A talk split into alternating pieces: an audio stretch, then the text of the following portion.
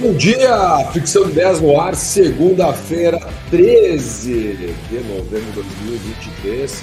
Começando mais uma semana desse novembro maravilhoso, inclusive, desde que eu estou de aniversário. Né? Eu espero presente aí de algumas pessoas, né, senhorita Cássia? É isso aí, vamos lá, vamos torcer para que isso aconteça, né? Bom dia, Ali, bom dia a todos. Vamos começar mais uma semaninha aqui com indicadores mercado. Posso já seguir aqui, Ali? Tá me ouvindo? Não tô te ouvindo. Pode sim, pode sim. Beleza, vamos seguir lá então. Vamos só trazer os indicadores com o fechamento do mercado da sexta-feira, né? Na sexta-feira o dólar fechou em queda de 0,51%, fechando em 4,91 reais. A bolsa brasileira, o Ibovespa, fechou com aumento, com alta de 1,29%. E aí voltamos a bater os 120 mil pontos da bolsa, né? Esse é o melhor resultado desde agosto desse ano. E na Europa, né, nós tivemos uma queda do principal indicador da bolsa, uma queda de 1%. De 1%. Nos Estados Unidos, a reação do mercado foi um pouco mais positiva, nós tivemos aumento de 1,56% do SP 500 e o Dow Jones fechou com alta de 1,15%. Hoje pela manhã, 5 e 9 da manhã, o barril do petróleo estava cotado em queda de quase 1%, fechando em 80 dólares e 92 cents. Com relação aos nossos indicadores do mercado, nós tivemos a divulgação do IPCA, que é o Índice de Preços ao Consumidor Amplo, que revela qual que é o nível de inflação para os produtos e serviços que são geralmente consumidos pelas famílias brasileiras.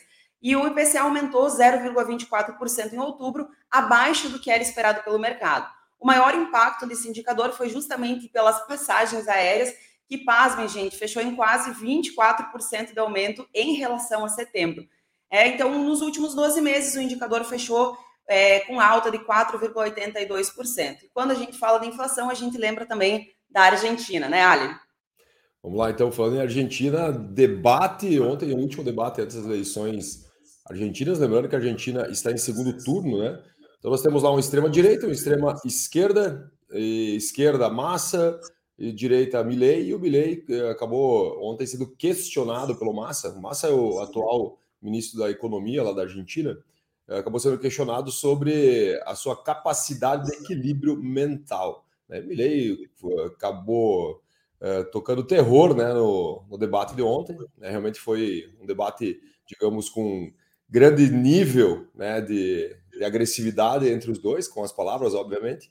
E nesse momento nós temos o Milley, que é o extrema-direita, com 52,1%, conforme a última pesquisa, e o Massa com 47,9%. Lembrando que o Milley é o mesmo que falou que não conversará com Lula, não conversará com Xi Jinping, né? falou inclusive é, coisas bem de baixo calão aí contra o, o, Lula e questionado pelo Massa, inclusive, sobre a questão né, de o Brasil como sendo um país hoje muito importante para a Argentina, né? E o Milley acabou comentando assim, cara, vamos procurar outros países para fazer parceria e prefiro não conversar com o Lula. Não falou especificamente que não vou conversar com o Brasil, né? Mas obviamente que isso terá, trará um impacto aqui para nós.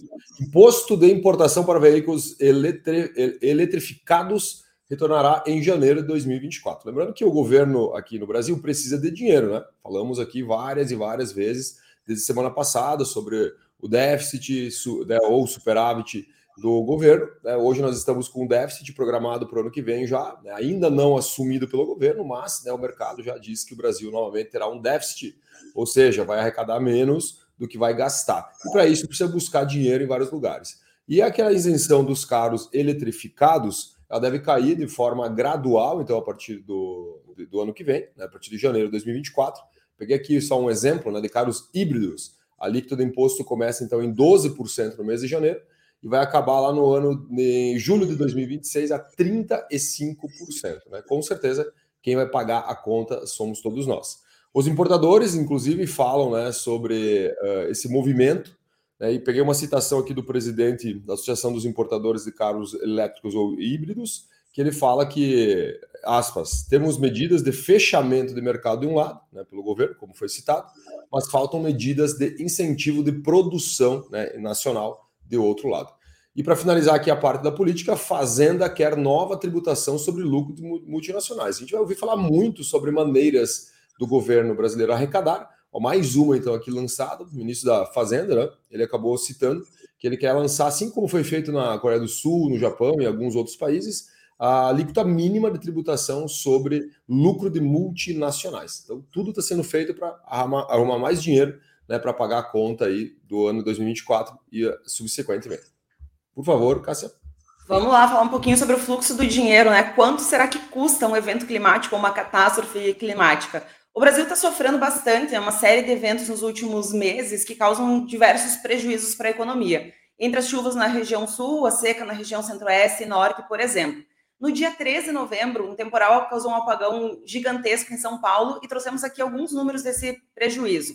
O problema central é que diversas cidades ficaram sem energia elétrica por vários dias, né? Para a gente ter uma ideia, o estado de São Paulo registrou é, 2,5 milhões de estabelecimentos ou de imóveis sem energia elétrica no sábado. Então, o evento aconteceu na sexta-feira, dia 3. No dia 4, sábado, 2,5 milhões de imóveis estavam sem energia elétrica. A previsão era que na terça-feira tudo estivesse restabelecido. Só que chegou nesse último final de semana agora com algumas unidades ainda sem o restabelecimento total da energia elétrica. Somente na capital do estado, os setores de comércio e serviço tiveram prejuízos de 1,3 bilhões de reais e o setor de turismo, bares e restaurantes, principalmente, estimaram um prejuízo de mais ou menos 500 milhões de reais por não, principalmente por não poderem abrir as suas portas.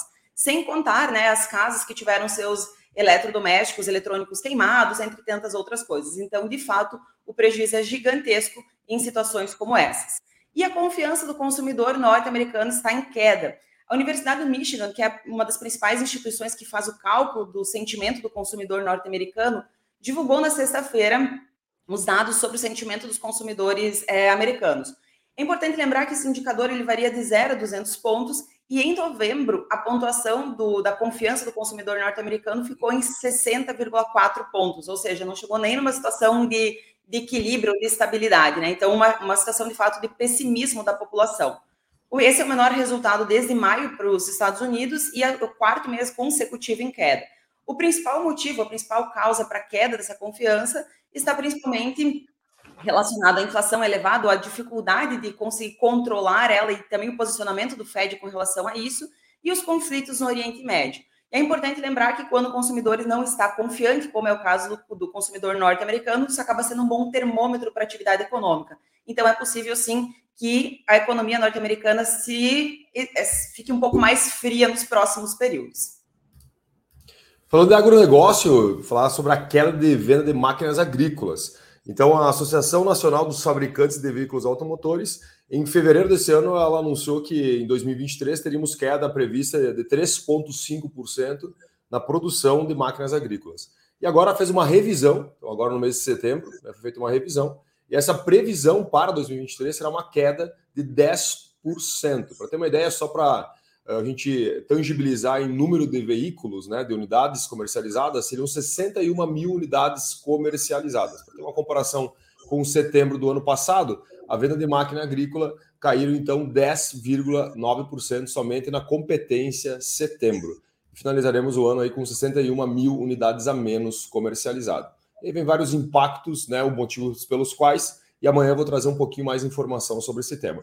Exportações do Paraná aumentam 11,3% eh, nos últimos 10 primeiros meses, né, nos, nos 10 primeiros meses de 2023, perdão. De janeiro a outubro desse ano, então, o Estado movimentou em torno de 21 bilhões de dólares em vendas para outros países, e se em comparativo com 22, nós teríamos aqui 18,9 bilhões de dólares. No último mês de outubro, as vendas externas somaram 1, 9 bilhão de dólares, né? E isso vem muito na esteira da soja, né? Temos uma super safra de soja, mesmo a gente tendo um desequilíbrio agora, mas olhando aqui para a safra né, 22, 23, tivemos aí uma super safra, né? Principalmente até porque o principal produto exportado né, pelo porto de Para, do Paraná é a soja. De janeiro a outubro, o produto, o produto, só para ter uma ideia, olhando para a soja, ele alcançou quase 5 bilhões de dólares em exportação.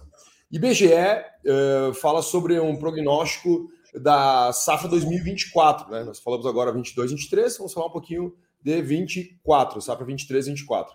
Então o IBGE falou que nós teremos uma redução né, de 2,8% da safra em 24, né, principalmente olhando para a soja, que uma queda de 1,3%, mas a soja representa uma grande produtividade no Brasil acabou arrastando aí para um nível de 2,8% quando a gente olha para a safra né, do modo geral. E o milho, nós teremos uma queda aí prevista. Lembra que é uma previsão, né? Então o IBGE faz uma previsão 24. Então o milho, uma queda prevista de 5,6%. Um dos únicos estados, ou o único estado que terá aumento da safra 24, conforme o IBGE, é o estado do Rio Grande do Sul, né, com aumento previsto de 41,2%. Óbvio, né? Estamos falando do Rio Grande do Sul ter sofrido muito né, com esse desequilíbrio da questão das temperaturas, excesso de chuva, é, falta de chuva. Então, o Rio Grande do Sul sofre nos últimos três anos né, com descompasso da produção. Então, o IBGE aqui eh, provisiona uma, uma, um aumento substancial né, de 41,2%.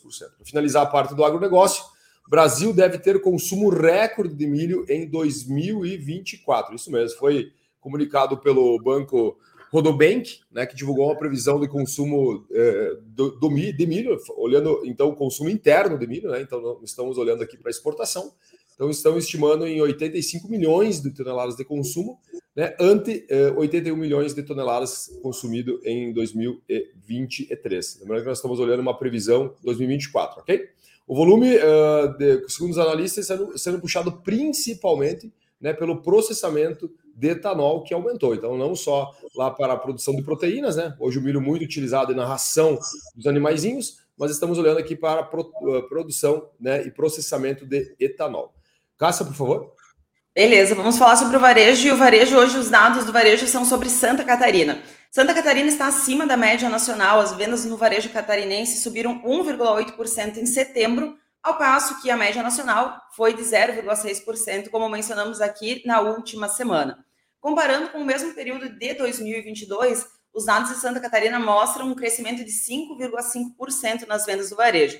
E se olharmos para a série histórica, né, para os últimos 12 meses, o crescimento é de 2,9%.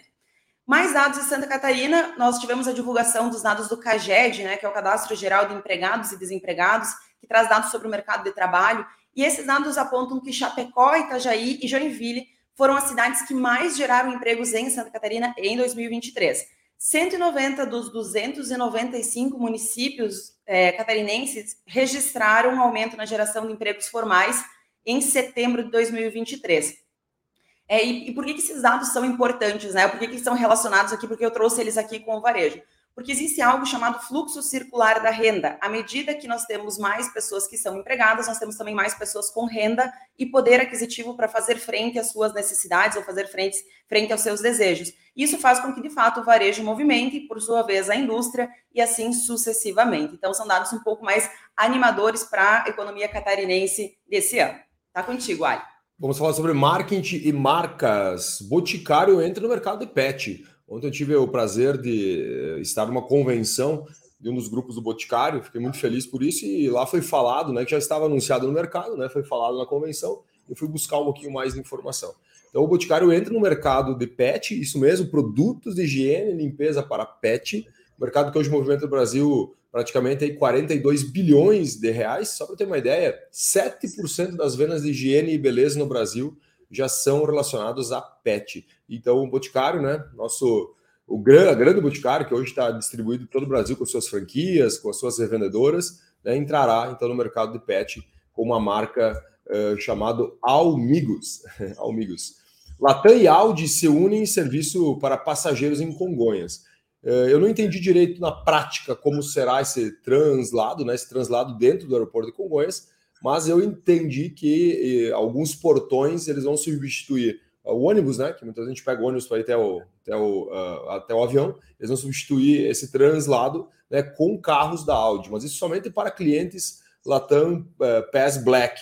Né? Então, o carro é um carro 100% elétrico, faz parte de uma campanha, como se fosse uma campanha de marketing né, da Latam, para mostrar né, para passageiros, até três passageiros poderão embarcar por cada carro, e ele fará esse translado das 6 da manhã às 23 horas. Mas eu trouxe essa informação mais para falar novamente sobre os collabs, como as empresas estão olhando hoje né, para novas formas, novos canais de distribuição, novos canais de comunicação também.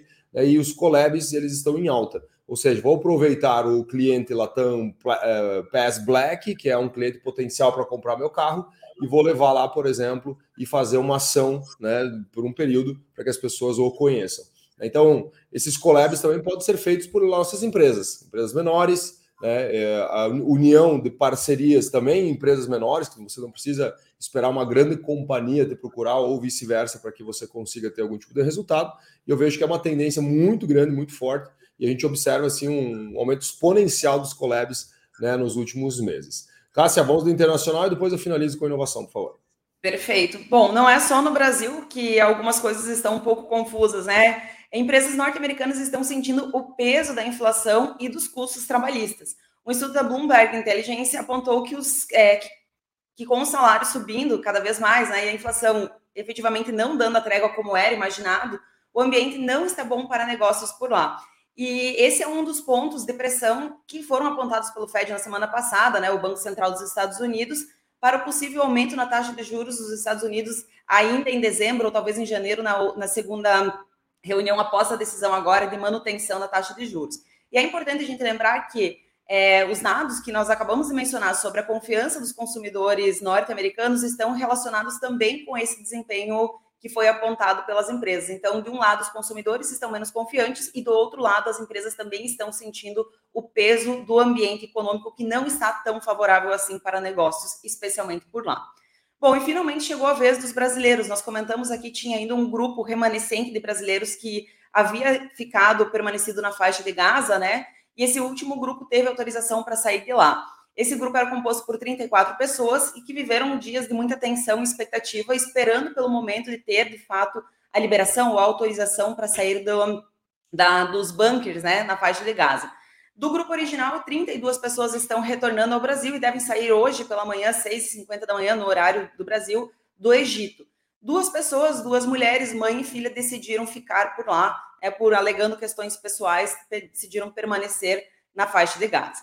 E essa semana nós vamos ter um dos encontros mais aguardados, né? Na quarta-feira, o presidente norte-americano John Biden e o presidente da China Xi Jinping vão se encontrar, vai ser o segundo encontro presencial desde que Biden assumiu a presidência dos Estados Unidos em janeiro de 2021. E as duas maiores economias mundiais e também com posicionamentos contrários, né, é, devem discutir os seus laços políticos e econômicos. De um lado, a China vem se dedicando bastante desde 2013 para expandir a sua força e também a sua influência em diversas economias do mundo. Nós falamos aqui dos financiamentos, né, principalmente dos financiamentos para países pobres e países em desenvolvimento e da influência que a China já tem nesses países. O objetivo da China é simplesmente mostrar e ser também uma alternativa àquilo que eles chamam de voz única do mundo, se referindo aos Estados Unidos. Do outro lado, os Estados Unidos têm como estratégia, né, eles estão sentindo o enfraquecimento da sua hegemonia internacional. Não quer dizer que os Estados Unidos não é a principal economia, mas eles percebem que, de certa forma, eles não dominam mais como dominavam antigamente. E eles querem discutir com a China, especialmente uma das principais pautas da reunião, é o reestabelecimento dos laços militares, que foram rompidos no passado. Então, a China decidiu romper esses laços no passado e agora os Estados Unidos querem se aproximar porque eles acreditam que pode ser estratégico para ambas as economias. Só que vamos lá, né, gente? Eu acho que está muito mais para que os Estados Unidos possam estar próximos também para saber o que está acontecendo e tentar controlar, estar mais próximo do seu inimigo.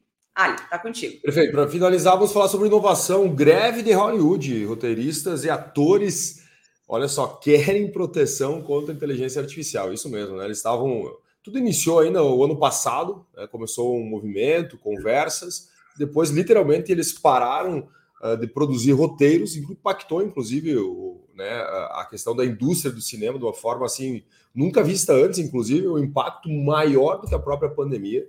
E é, tudo começou por causa da inteligência artificial, né? Então, grandes estúdios estavam já utilizando, estavam falando sobre inteligência artificial, e os roteiristas começaram a falar assim: meu Deus, e agora, né? E assim como tudo, toda inovação um pouquinho mais agressiva, ela traz um, um efeito rebote. Se nós olharmos lá no início né, do, do, do século XIX, produção de veículos, né, contra os carroceiros de Nova York, né, grandes greves. Se nós olharmos os carros autônomos agora também, né, já começam as discussões, tá, o que, que, eu vou fazer com o meu, com meu emprego. Né, então, os roteiristas na mesma seara. É muito importante nós entendermos que a inteligência artificial impacta todo e qualquer negócio, inclusive toda e qualquer carreira. Assim como foi a revolução do ponto .com, né, nós teremos uma grande revolução aqui na inteligência artificial. Por isso que é importante né, nós não negligenciarmos, mas nós entendermos como ela vai impactar o nosso negócio, a nossa carreira, para a gente conseguir construir né, algo junto à, à, inteligência artificial e não simplesmente negligenciá-la, até porque ela não voltará mais atrás. Falando em inteligência artificial, nós temos a Sadia que está lançando uma plataforma chamada Inteligência Amorosa, onde você vai conversar no WhatsApp com uma inteligência artificial da Sadia e ela vai te ajudar a fazer receitas personalizadas. Então, as empresas cada vez mais falando sobre inteligência artificial, entrando na inteligência artificial, e como eu falei anteriormente, né, eu acredito que é um movimento que não se recuará mais. Para finalizar, né, Campos Neto acabou uh, algumas falas. Eu sempre digo assim que palavras ditas, né, elas não podem ser recuadas. E Campos Neto trouxe um, uma, uma, fala, inclusive citou dois bancos, né, Itaú e Bradesco especificamente. Eu acho que aí já foi um erro. Ele poderia ter deixado um pouco mais genérico, mas ele estava falando sobre Open Finance, né, que é o que é pegar todas as informações de todos os bancos e eu ter essas informações abertas, né, para que todas as pessoas possam ler. É um movimento que já acontece no Brasil, mas Campos Neto estava citando sobre um super aplicativo do Banco Central, aonde um dia, segundo ele, inclusive ele colocou até uma data, de máximo em dois anos, não existirá mais aplicativo de bancos e citou o nome do Banco Bradesco e Banco Itaú né, para falar que futuramente as empresas, as, as, empresas, as pessoas físicas vão olhar esse super aplicativo do Banco Central. Inclusive, ele comentou até mesmo sobre um fluxo de caixa onde a pessoa vai fazer as contas parceladas lá no cartão de crédito e dentro do aplicativo do Banco Central vai ter um fluxo de caixa da sua dívida real, né?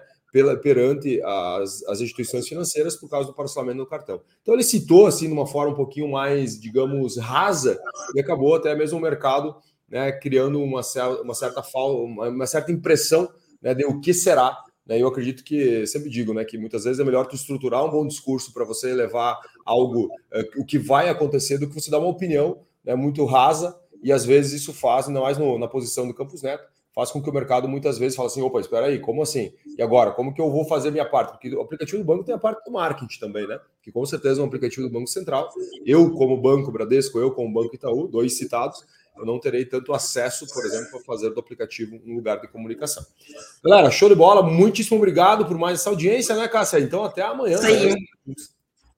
Perfeito. Até amanhã, pessoal. Ótimo dia. Valeu, valeu, galera. Abraço.